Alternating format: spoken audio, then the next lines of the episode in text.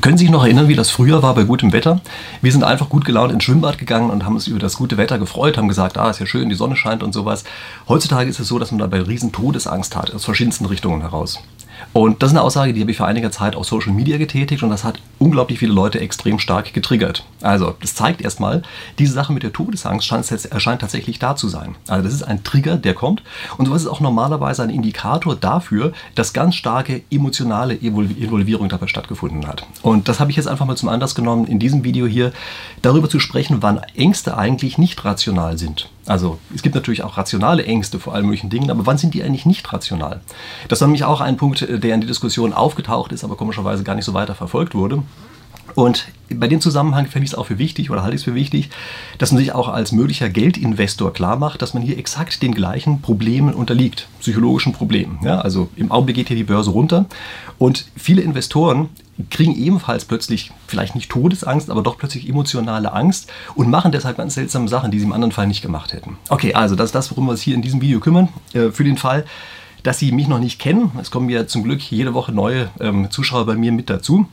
Also ich mache hier normalerweise spieltheoretische Themen, das heißt, ich greife aktuelle Themen auf, spreche aus Sicht der Spieltheorie darüber und das betrifft dann natürlich auch immer wieder Risikofragestellungen. Ja? Also alle möglichen Dinge dazu, ähm, wie eigentlich Risiken bewertet werden, wie man mit Risiken umgehen muss und sowas. Denn das ist immer ein wesentliches Element in der Spieltheorie. Also für den Fall, dass Sie das interessiert, gerne meinen Kanal abonnieren und dann idealerweise gleich mit der Glocke, damit Sie das Risiko minimieren, dass Sie vielleicht die äh, Titel dann von mir nicht angezeigt bekommen. Okay, gut. So, jetzt fragen wir uns einfach mal, wann ist Angst eigentlich nicht rational? Und da gibt es zwei Punkte, die ich besonders herausstreichen möchte. Also es gibt wahrscheinlich noch andere Dinge, die man ebenfalls nennen könnte, aber es sind zwei Punkte, die ich für wirklich wichtig finde, erhalte. Punkt 1 ist, wenn wir eine völlig falsche Wahrscheinlichkeitsschätzung haben zur Eintrittswahrscheinlichkeit von irgendeinem Ereignis. Also die wahrgenommene Wahrscheinlichkeit ist eine ganz andere als die, die man empirisch messen kann. Wenn das vorliegt, haben wir es mit einer nicht rationalen Angst zu tun. Denn wüssten wir die richtigen Wahrscheinlichkeiten, würden wir anders darauf reagieren. Und Punkt 2 ist, wir werden manchmal zu Handlungen verleitet, die genau in die gegengesetzte Richtung wirken. Also wir glauben, dass durch unsere Angstwahrnehmung wir eine bestimmte Handlung machen müssen. In Wahrheit verschlechtern wir dadurch aber das Ergebnis für uns. Also das sind die beiden Dinge, bei denen ich sagen würde, das sind nicht rationale Ängste. Ja, Im Gegensatz zu den rationalen, die es natürlich auch gibt. Ja. Ich sage ja nicht, dass man keine Angst haben sollte vor, vor gar nicht sozusagen Angst haben sollte, sondern ich sage einfach so, dass es nicht rationale Formen dieser Angst gibt. Und ich möchte mal mit einem Wahrnehmungsfehler anfangen, der systematisch schon seit Jahrhunderten ausgenutzt wird. Nämlich Todesangst wird bei uns normalerweise dadurch ausgelöst, dass wir uns etwas unglaublich stark visuell vorstellen können. Also bestimmte Dinge, ja, sowas wie Ersticken oder so etwas. Ja, das sind uralte Ängste, die man hat. Und in dem Augenblick, wo wir uns die visuell vorstellen können, in dem Augenblick bekommen wir eine echte Angst, echte Angstzustände. Und ähm, damit Sie nicht glauben, dass die ganzen Bücher hier beim Hintergrund ähm, alle nur irgendwie eine Tapete wären oder sowas, sondern dass sie echt sind, habe ich Ihnen hier einfach mal eines ähm, von meinen Kunstbüchern rausgeholt. Die gibt es hier nämlich auch. Ja. Hieronymus Bosch. Ähm, Sie sehen ein ziemlich dickes Buch. Ich zeige Ihnen gleich ein Bild daraus. Ich mache es hier nicht auf, weil es wirklich zu groß ist, dieses Buch. Aber Hieronymus Bosch hat so um 1450, glaube ich, in der Gegend hat er äh, gelebt und hat auch sein äh, Werk gehabt. Und äh, der hat sehr viele Motive, bei denen letztlich sozusagen Höllendarstellungen auftauchen. Mir selbst ist nie so ganz klar, ob er das sozusagen ernst gemeint hat oder ob das etwas ist, wo er eigentlich bereits eine Kritik an der Kirche geübt hat. Aber wie auch immer das Ganze ist, ich möchte Ihnen hier jetzt einfach mal eines dieser Bilder zeigen, die da drin sind. Blende die Ihnen hier ein. Und was Sie sehen an dem Bild ist, dass erstmal bestimmte Farben, bestimmtes Farbschema verwendet wird. Ja, das ist alles irgendwie diesen bräunlichen, dunklen, also sozusagen Flammentodfarben gehalten. Und das ist, wenn Sie es genau betrachten, so eine Art Höllenszene, die Sie dort haben. Ja, also die Menschen verkohlen da drin und sowas. Und das ist natürlich eine Methode, wie letztlich sich die Kirche die Leute damals gefügig gemacht hat. Ja, also die haben diese Geschichten erzählt, die haben gesagt, sie werden dann nach dem Tod, werden sie in diesen Höllenqualen, werden sie dann leben in alle Ewigkeit. Ja. Und das ist etwas, was hier als Motiv dargestellt worden ist. Und ich blende Ihnen jetzt einfach auch mal was anderes ein, nämlich eine, ähm, eine Statistik, die aus allen möglichen Quellen aufbereitet worden ist. Da geht es unter anderem darum, ähm, was sind eigentlich die zusätzlichen Klinikeinweisungen durch Hitze. Und was Sie sehen können, ist, dass die Farben, das Farbschema genau das gleiche ist. Also es sieht genauso aus wie bei dem Hieronymus Bosch-Bild, nur dass jetzt natürlich das sozusagen an unsere Zeit angepasst ist. Ja, also Sie merken aber, äh, vom Prinzip her ist das Motiv, mit dem gespielt wird, also wir werden schmoren in der Hölle, das ist genau das gleiche. Und das ist natürlich kein Zufall. Ja? Sondern das, äh, man weiß eben ganz einfach, wenn man bestimmte Messages transportieren möchte, dass man diese Message transportieren kann, indem man eben genau mit diesen Urängsten spielt. Jetzt ist es aber interessant, wenn man sich einfach mal ansieht, was stellt denn eigentlich diese Grafik, diese also scheinbar objektive Grafik, die wir unten haben, was stellt die eigentlich dar? Also da ist der rechte Teil besonders interessant, die rechte Karte. Und da steht drauf, ähm, wie viele zusätzliche Klinikanweisungen pro Tag haben wir eigentlich bei Temperaturen über 30 Grad. Also das ist das, was dort steht. Und gibt es ganz kleine und intelligente, die können Sie hier wahrscheinlich gar nicht lesen, weil die wirklich ganz winzig ist. Aber was Sie dort sehen, ist, dass diese verschiedenen Farben, die wir haben, von minus 50 bis plus 50 reichen. Ja? Also das heißt, man merkt hier, das ist eigentlich, wenn man es genau betrachtet, sind die hellen Farben beispielsweise sind eher eine Entwarnung. Nur die dunklen Farben sind die, die drüber gehen. Und jetzt müssen wir natürlich, um, verstehen, um zu verstehen, was diese 50 eigentlich bedeuten, müssen wir wissen, wie viel haben wir denn normalerweise am Tag. Und das sind 1350. Also das heißt, Sie merken, also das ist ähm, basiert auf den Daten einer, einer bestimmten Studie. Ja, daher weiß ich das. Da wurden diese Zahlen genannt. Also das heißt, auf die Art und Weise merken wir, diese 50, die hier als sozusagen tiefschwarz oder nein, tiefbraun eigentlich dargestellt worden sind, ja, das ist eigentlich, wenn man es genau betrachtet, keine so exorbitant hohe Zahl, wenn man sie einfach mal ins Verhältnis setzt zu dem, was vorher da war. Und Sie merken, auf, mit solchen Bildern dieser Art, werden sie manipuliert. Sie wurden es damals, 1450, zu Zeiten von Hieronymus Bosch, und sie werden es heute genauso. Diese Sachen sind einfach angelegt als Manipulation. Sie werden auch sehen, dass wenn Sie sich beispielsweise Zahlen angucken, die jetzt in diesem Jahr häufig veröffentlicht worden sind, da also ja 20.000 ähm, weitere Tote, oder letztes Jahr war das, also jedenfalls relativ aktuell, ja, 20.000 weitere Tote im Zusammenhang mit Hitze. Also das bedeutet sozusagen an oder mit Hitze. Das ist das, was hier als Zahl genannt wird. Und Sie merken, das ist natürlich auch wieder etwas, wo absichtlich versucht wird, eine Statistik auf eine ganz äh, spezielle Art und Weise darzustellen. Also es wird versucht, so darzustellen, dass es am Ende größer ist als ja, es eigentlich in Wahrheit ist, wenn man sich mal die reinen nackten Zahlen anguckt. Und ich möchte hier nicht die Todesfälle herunterspielen, das ist überhaupt nicht der Punkt. Ich möchte einfach nur, dass wir in der Lage sind, solche Dinge vernünftig ins Verhältnis zu setzen. Also, dass wir verstehen, wie viel ist denn das eigentlich, wie viel, was bedeuten diese Zahlen im Vergleich zu allen möglichen anderen Werten. Erst dann können wir etwas damit anfangen. Solange wir das nicht haben, ist das Ganze auf dem gleichen Niveau wie eben diese Höllenqualenbilder von Hieronymus Bosch, mit denen ganz einfach wirklich die Kirche sich versucht hat, die Leute gefügig zu machen. Und was bedeutet das jetzt eigentlich in absoluten Zahlen? Ähm, das, was wir dort unten haben. Ach, übrigens, eine Sache sollte ich vielleicht noch erwähnen. Äh, bei, den, bei der Grafik, die wir eben hatten, äh, das Institut, was das erhoben hat, das hat hier wesentlich seriöser gearbeitet als derjenige, der die Zahlen aufbereitet hat. Also die Zahlenaufbereitung, die ist das äh, Problem. Wenn Sie sich mal angucken, was das Institut selber gemacht hat, die haben vollkommen korrekt dargestellt, dass es eben manchmal plus 50 Fälle sind und auch manchmal minus 50 Fälle, die auf die Art und Weise auftreten. Und die haben das also sozusagen seriös erstmal gemacht, vollkommen seriöse Studie. Aber die Aufbereitung, dieses An- und mit Hitze und weiß ich was, da nicht alles gibt, das ist eigentlich das also Manipulative, was dann entsteht. Ja, also das Gemeine bei der Sache ist, dass ein wahrer Kern genommen wird und eine Manipulationsebene obendrauf gelegt wird. Ja, das ist das, was ich daran störend finde. Okay, gut. Und jetzt äh, muss man sich natürlich fragen, wie groß sind denn eigentlich absolute Zahlen? Das ist erstaunlich schwierig, diese absoluten Zahlen hinzukriegen oder herzukriegen. Und ich habe dafür einfach mal in einer älteren Studie welche gefunden, äh, die, wo sie so aufgeschlüsselt sind, dass ich was damit anfangen konnte. Nämlich das einfach nach verschiedenen Altersgruppen aufgeschlüsselt. Ähm, wie viel, ja, was ist es eigentlich? Da muss ich jetzt immer genau nachlesen, damit ich Ihnen keine falsche Sache sage. Ähm, also die gemittelte jährliche Rate von hitzebedingten Todesfällen pro einer Million Einwohner in den USA und das Ganze in der Alters, ähm, nach Altersgruppen aufgeschlüsselt. Ja. Die Zahlen sind wie gesagt etwas älter. Ähm, die stammen aus den 90er Jahren. Äh, die werden heute sicherlich deutlich höher sein, ja? nicht von einem völlig anderen Stern, ja? aber sie werden deutlich höher sein, als sie damals waren. Aber gucken wir uns den Zahlenwert einfach mal an. Und da stellen wir beispielsweise fest, in der höchsten Altersgruppe, also hier über 85, dort ist es so, dass also ungefähr ähm, 4,5 sogar nur, ja genau, 4,5 ähm, Todesfälle pro eine Million mit dazukommen. Okay, also durch, durch diese Hitzegeschichte. Ähm, ist das viel oder wenig? Äh, es gibt eine Einheit, die relativ interessant ist nennt sich Mikromord. Ja. Ähm, komischer Name, ich weiß, aber das äh, ist die Wahrscheinlichkeit von einem Millionstel an irgendetwas zu sterben. Also das ist eine relativ sinnvolle also Maßeinheit, wenn man so will. Ja. Damit kann man erstmal rauskriegen, wie groß eben Gefahren, von, also Gefahren sind, die von bestimmten Dingen ausgehen. Und so ein, wenn wir das sozusagen angeben in Mikromord, dann ist also das, was wir hier als Zahl hatten, war jetzt in der höchsten Altersgruppe, war 4,5 Mikromord sozusagen, wenn wir das Ganze umrechnen. Wie gesagt, die Zahlen werden heute höher sein als damals, aber so von der Größenordnung ist das so. Setzen wir das mal in Vergleich. Also beispielsweise, ähm, wenn Sie fünf äh, Mikromords haben, dann entspricht das ungefähr 160 Kilometer Fahrradfahren. Oder es entspricht ungefähr äh, 1850 Kilometern Autofahren. Also das sind so Vergleichswerte, die wir damit haben. Das heißt also, in der Größenordnung liegen die Gefahren, von denen wir jetzt die ganze Zeit sprechen und von denen wir sagen, je, das muss so viel Todesangst auslösen, dass wir deshalb nicht mehr unbesorgt ins äh, Schwimmbad gehen können. Sie merken, das steht in keinem Verhältnis zueinander. Also nochmal, ich will das nicht runterspielen. Es sind natürlich, es ist schlecht, dass solche Todesfälle auftreten und man sollte irgendetwas dagegen tun. Aber es ist eben nichts, wovon man jetzt sagen muss, das behindert uns sozusagen auf dem Weg ins Schwimmbad oder so. Sollte völlig verändern, wie wir damit umgehen. Ja, also ich kann das nicht sehen, dass diese Zahlen das hergeben. Und was auch häufig erzählt wird, ist dieses, äh, also weil Rentner am Hitzetod sterben, deshalb ist es alles so fürchterlich schlimm.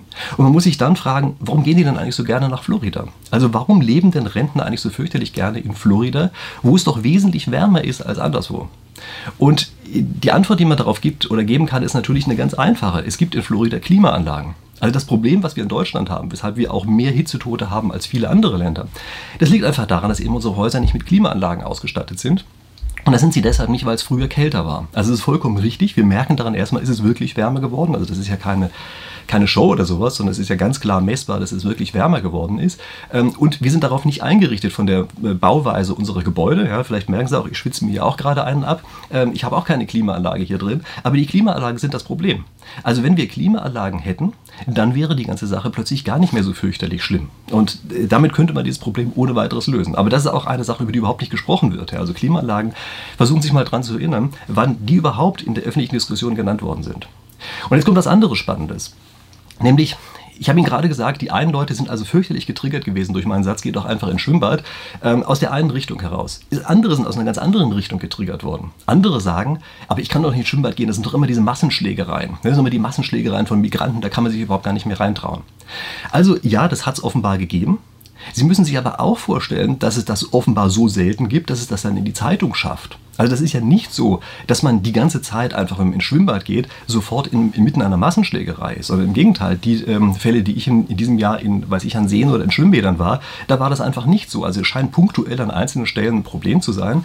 Aber es ist nichts, was irgendwie flächendeckend jetzt tatsächlich zu einem Problem geworden wäre. Das ist einfach eine falsche Darstellung. Und ich möchte Sie einfach mal direkt fragen, wann haben Sie das selber aus eigener Anschauung erlebt? Also nicht im Fernsehen gesehen, nicht in der Zeitung gelesen, sondern wann haben Sie das aus eigener Anschauung erlebt, dass irgendwie Massenschlägerei Schlägereien oder wirklich gefährliche Situationen im Schwimmbad auftauchen. Ich habe das in meinem ganzen Leben noch nicht erlebt.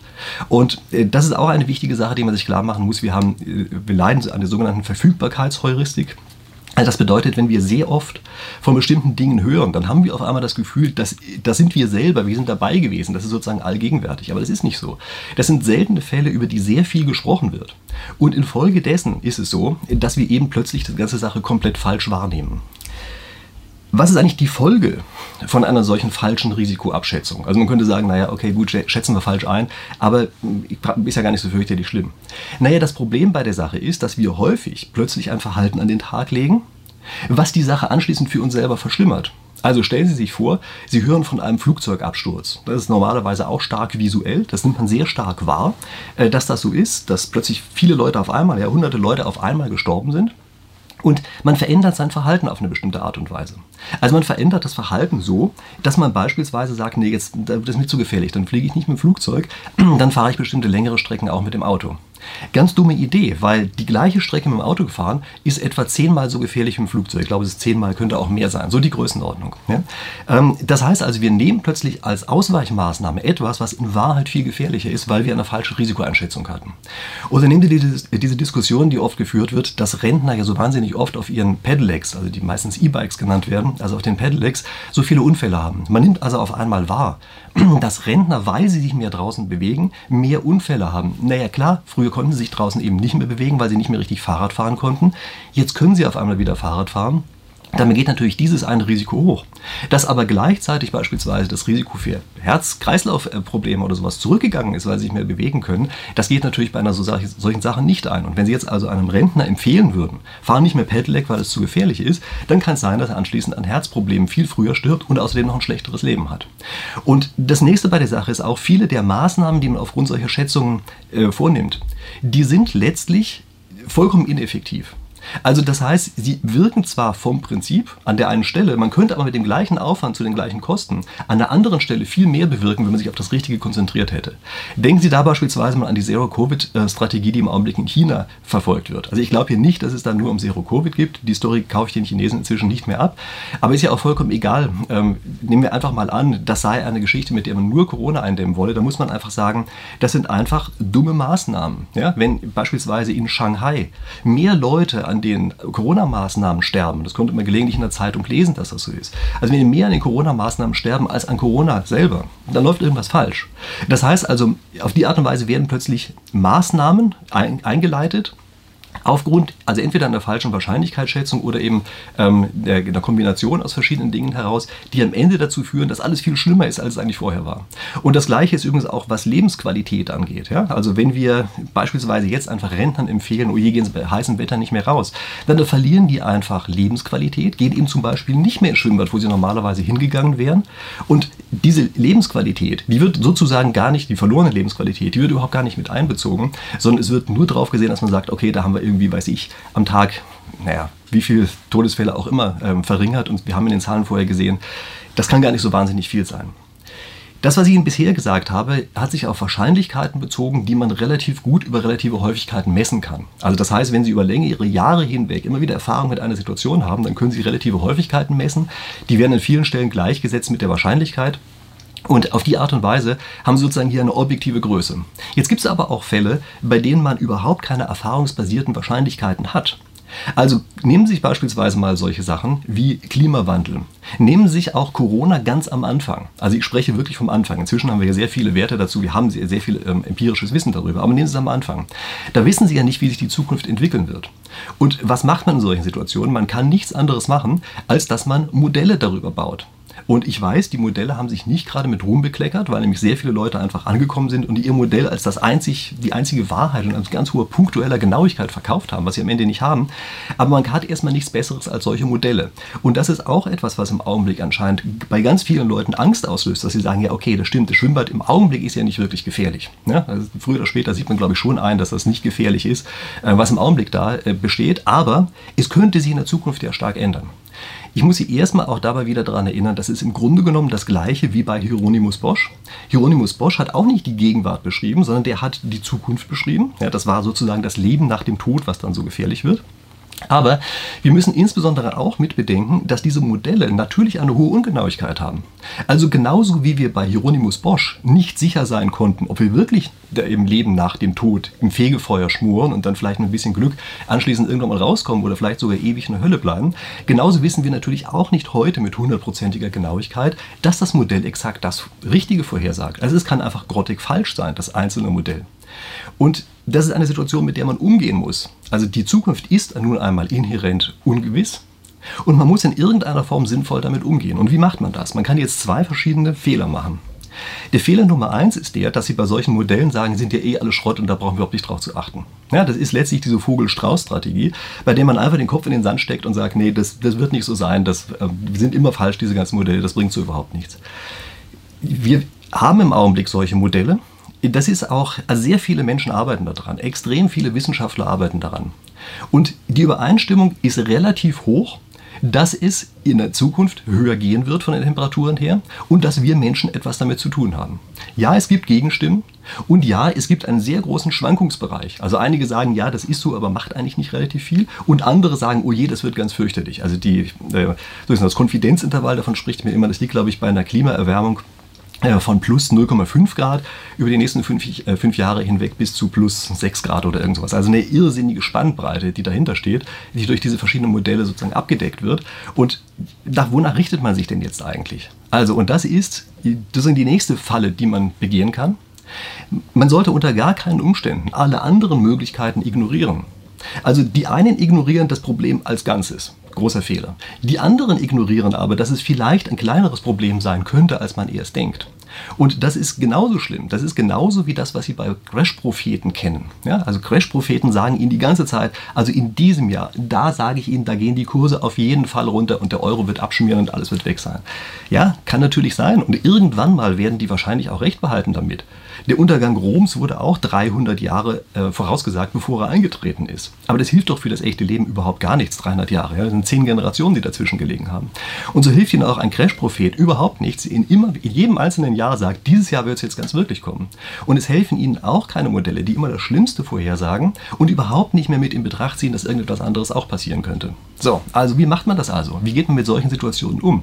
Naja, Sie hören sich diese Crash-Propheten schon mal an. Aber Sie sollten nicht den Fehler machen, alles zu glauben, was die Ihnen erzählen. Sondern was jetzt das Richtige ist, ist eine Verhaltensweise, bei der man in beiden Fällen sich einigermaßen vernünftig aufgestellt hat. Also egal wie stark, wie gut oder wie schlecht es kommt, ähm, muss man vernünftig aufgestellt sein, sodass man anschließend einigermaßen damit umgehen kann. Also das ist der Grund, weshalb man beispielsweise bei Investments eben nicht alles in Gold reinsteckt, sondern auch Aktien mit dabei hat oder vielleicht sogar andersrum, eher Aktien und auch ein bisschen Gold mit dabei hat dass man eben hier versucht, für verschiedene Situationen, die auftreten können, immer einigermaßen gut im Bilde zu sein. Ähm, ich habe diesen Fall übrigens auch häufig bei Studenten, die zu mir kommen, mich fragen, ja, was soll ich denn jetzt eigentlich studieren? Und dann gibt es beispielsweise irgendein Problem mit einer Sache. Also sie können zum Beispiel einen, einen Studiengang aus verschiedenen Gründen nicht machen, weil sie in NC nicht geschafft haben oder so etwas. Oder es wird ihnen gesagt, da hat man ja sowieso keine Berufsaussichten. Dann fragen sie sich, soll ich das jetzt trotzdem studieren? Und die Antwort lautet, naja, man studiert dann etwas, was einen dazu befähigt, das zu machen, was man wirklich machen möchte, einem aber notfalls auch hilft, wenn man das aus irgendwelchen Gründen nicht erreichen kann. So, so macht man das im echten Leben und das ist für meine, für meine Begriffe eine vollkommen naheliegende Lösung dieses Problems und so muss man das auch hier machen. Und gucken wir uns jetzt ganz einfach mal an, was die Sachen angeht mit dem Klimawandel. Also den haben sehr viele bei dieser Schwimmbadgeschichte auf sich bezogen. Ja, die haben gesagt, ja, das ist der Klimawandel, so egoistisch jetzt ins Schwimmbad zu gehen und sowas. Das ist natürlich vollkommener Blödsinn, ähm, sich einzureden, man könne jetzt nicht mehr ins Schwimmbad gehen oder könne auch nicht mehr gut gelaunt ins Schwimmbad gehen oder so etwas, sondern man muss sich jetzt Gedanken darüber machen, ähm, was kann man denn eigentlich tun, damit sich das ändert? Und die anderen, die sagen, nein, das ist alles Lug und Trug und es gibt es gar nicht, dem kann ich auch nur entgegenhalten. Überlegt euch doch einfach mal allesamt und sonders, was man tun kann, dass es in den beiden verschiedenen Szenarien oder vielleicht auch noch mehr Szenarien immer einigermaßen gut dasteht. Und wir dürfen nicht übersehen, dass erneuerbare Energien zugleich auch eine Riesenchance sind. Also es ist eine Riesenchance, einfach damit Geld zu verdienen. Ja, denn das ist genau die Idee dahinter, wie man die Kreativität von Leuten anstachelt. Und es ist vor allen Dingen auch eine Möglichkeit, wie wir auf mittlere Sicht die Energieversorgung wesentlich billiger hinkriegen können, als wir es im Augenblick tun. Es wird ja von allen werden immer nur die Anfangskosten gesehen. Keiner sieht, dass es, oder keiner, wenige sehen, ähm, dass es am Ende plötzlich einfach auch viel billiger werden kann, weil wenn erneuerbare Energien richtig fliegen, äh, dann plötzlich eben Sachen gehen, die im Augenblick noch nicht funktionieren. Und man muss also jetzt Rahmenbedingungen schaffen, bei denen man ganz einfach die Kreativität der Menschen freilässt, bei denen man dafür sorgt, dass die Kreativität in die richtige Richtung arbeitet. Und das schafft man nicht dadurch, dass man jedes Mal Angst vom Schwimmbad hat. Also da muss man sich schon überlegen, wie kann man denn damit jetzt wirklich Geld verdienen und wie kann man die ganzen Sachen so umsetzen, dass wir auf den richtigen Pfad kommen, der in allen verschiedenen Umweltzuständen, die am Ende eintreten können, in allen diesen Umweltzuständen einigermaßen vernünftig aufgestellt ist. Also das ist die Lösung, wie man normalerweise mit solchen unsicheren Situationen für die Zukunft umgeht. Und jetzt gucken wir einfach noch mal ein paar Tipps an zur Vermeidung irrationaler Angst. Ja? Ich habe jetzt über viele Sachen gesprochen, also irrational ist mal so ein Problem, sagen wir nicht rationale Angst. Ja? Also das Erste, worauf Sie achten sollten, ist, fallen Sie bitte nicht auf visuelle Bilder herein. Wenn Sie manipuliert werden sollen, sei es von jemandem, der es bewusst oder unbewusst macht, dann versucht ihr jedes Mal die Sachen so aufzubereiten, dass sie für sie visuell besonders ansprechend sind. Also Trump war beispielsweise großer Meister darin, kann ich immer nur wieder davon sprechen, der hat immer mit ganz stark visuellen Bildern gearbeitet und hat damit einfach Leute beeinflusst, auf eine ganz bestimmte Weise beeinflusst, damit sie seine Gedanken aufnehmen. Dazu gehören beispielsweise auch solche Dinge wie, dass sie lauter einzelne Todesfälle, die über ganz Deutschland auftreten, plötzlich umrechnen zu einem Flugzeugabsturz und haben sie diesen Flugzeugabsturz vor sich, wobei sie sozusagen einen ganz normalen Fall von Todesfällen in Deutschland haben. Ja, was übrigens nicht heißt, dass wir sie nicht verhindern sollen. Also auch da möchte ich einfach nicht missverstanden werden. Ja, ich möchte nur, dass man sie nicht falsch einbezieht. Und das nächste ist, mir fällt immer wieder auf, dass sich Leute in Selbstmitleid ergehen. Und da kann ich nur den nächsten Tipp geben, hören Sie auf damit. Ergehen Sie sich nicht in Selbstmitleid. Wenn ich hier Videos hochlade, bei denen irgendetwas negativ formuliert ist, ja, also das geht schief und das wurde nicht gemacht und sowas, dann kriege ich normalerweise wesentlich mehr Zuschauer, als wenn ich in der positiven Richtung etwas sage. Also vielleicht ist es auch ein bisschen mein Naturell, dass ich eher so ein bisschen, weiß ich nicht, pessimistisch veranlagt bin oder sowas. Ja, vielleicht liegt das ja auch an mir selber. Ähm, aber ich glaube, es ist eher die Sache, dass negativ formulierte Sachen so, so eine wohlige, wohliges Unwohlseingefühl äh, auslöst. Ja? Ich weiß nicht, ob ich das richtig beschrieben habe. Und das ist etwas, da muss man sich einfach vor in Acht nehmen. Ja? Dass man nicht dieses Selbstmitleid hat und sagt, ach ja, genau, und dieses schöne Wetter kann ich nicht als schön ansehen, sondern ich muss es jetzt als ordentlicher Mensch als was Schlechtes ansehen. Ja? Ähm, vermeiden Sie das. Das nächste ist diese Häufigkeitsheuristik, von der ich vorhin gesprochen habe. Also nur deshalb, wenn man eine Sache ständig hört, heißt das noch lange nicht, dass sie auch wirklich wahre geworden ist dadurch, dass sie präsenter ist. Sondern sehr häufig ist es eben so, dass Dinge effekthascherisch dargestellt werden von Medien, auch auf Social Media, weil man auf die Art und Weise eben seine Klicks und seine Zuschauer und weiß ich was nicht kriegt. Es wird effekthascherisch dargestellt, es wird oft dargestellt und damit wird letztlich unsere Wahrnehmung verzerrt. Wir sehen einfach plötzlich ganz andere Dinge als im echten Leben, weil wir nicht mehr im echten Leben unterwegs sind. Wir sind sozusagen nicht wirklich im Schwimmbad, sondern wir lesen nur noch in der Zeitung über ein Schwimmbad in Berlin und das nehmen wir eben auf die Art und Weise vollkommen verzerrt wahr. Und um da rauszukommen, gucken Sie sich dann und wann einfach die nackten Zahlen an. Also beispielsweise gibt es auf Wikipedia so eine Mikromord-Tabelle, ja, sind nicht so viele Sachen drin, aber doch einige sehr interessante. Ich kann Ihnen das nur ans Herz legen, sich das einfach mal anzusehen und ein Gefühl dafür zu bekommen, an welcher Stelle wie groß eigentlich Gefahren sind. Und Sie werden auch da drin einige Dinge wiedererkennen, die einfach öffentlich sehr stark diskutiert werden, aber eigentlich gar nicht so fürchterlich stark, ähm, also wirklich große Gefahr darstellen für Ihr, für ihr eigentliches Leben. Und das ist das nächste, setzen Sie die Sachen in Kontext. Also wenn man merkt, durch irgendetwas entstehen so und so viele Todesfälle, muss man sich natürlich immer fragen, naja, wie viel entstehen denn sonst beispielsweise? Also das sind Dinge, die man sich angucken muss, damit man überhaupt einigermaßen von der Größenordnung her was mit diesen Sachen anfangen kann. Und wenn wir in Maßnahmen denken, muss man sich immer fragen, ja, was sind denn eigentlich die Kosten dieser Maßnahmen? Damit meine ich nicht Geldkosten, sondern damit meine ich, in Wirksamkeit gegeben an Nachteilen, die wir an anderer Stelle in Kauf nehmen. Also wir müssen in, in Effektivität ähm, denken. Ja? Das heißt also, wenn ich Maßnahmen ergreife gegen irgendetwas, was ich als Risiko empfinde, dann muss ich mich fragen, ja, welche anderen Risiken erhöhe ich denn damit vielleicht? An welcher Stelle verursache ich andere Nachteile, auch für mein eigenes, vielleicht auch für das Leben anderer, die damit in Zusammenhang stehen und die eigentlich vielleicht diese ursprüngliche Risikovermeidung nicht wert sind. Und das ist ganz wichtig, sich das klar zu machen. Also auch bei den verschiedensten Maßnahmen, die wir in der letzten Zeit gehabt haben, haben wir immer nur auf eine Größe gestarrt. Wir gucken dann darauf, also weiß ich, wie viele Tote haben wir, wie viele Leute ins Krankenhaus gekommen oder dergleichen Dinge. Solche Sachen sind das, ähm, auf die wir geguckt haben und wir dadurch ja, und gucken dann aber nicht an der anderen Stelle, wie viele Leute beispielsweise konnten, weiß ich, nicht in Würde sterben beispielsweise, wie viele Leute konnten äh, Freizeitaktivitäten, die sie sonst gemacht haben, äh, gemacht hätten, konnten sie nicht machen, muss man ja auch in irgendeiner Form mit einbeziehen. Wie viele Leute haben beispielsweise andere Arten von Erkrankungen bekommen, weil sie sich nicht mehr bewegt haben. Wie viele Leute werden depressiv durch Maßnahmen, die wir ergreifen und so weiter. Das sind ja alles Dinge, ähm, auf die man jeweils auch achten muss. Und zwar vollkommen egal. Und ich spreche jetzt nicht von einem speziellen Typus von Maßnahmen, sondern ich spreche immer von Risikovermeidungsmaßnahmen. Und die haben oft solche versteckten Kosten. Die muss man unbedingt mit einbeziehen. Ähm, ansonsten macht einfach sozusagen die gesamte Analyse, die man selber macht, überhaupt keinen Sinn, wenn man, äh, also ohne solche Dinge gemacht zu haben. Okay, gut. Ich hoffe, ich habe Sie jetzt hier nicht zu stark getriggert, was das angeht. Ja? Ähm, wenn doch oder wenn auch nicht, schreiben Sie mir gerne unten in die Kommentare rein. Schreiben Sie mir auch gerne rein, ob ich an irgendeiner Stelle einen Denkfehler gemacht habe, ob die Argumentation nicht wasserdicht ist oder sowas. Also ich weiß, dass da immer extrem gute Anregungen kommen.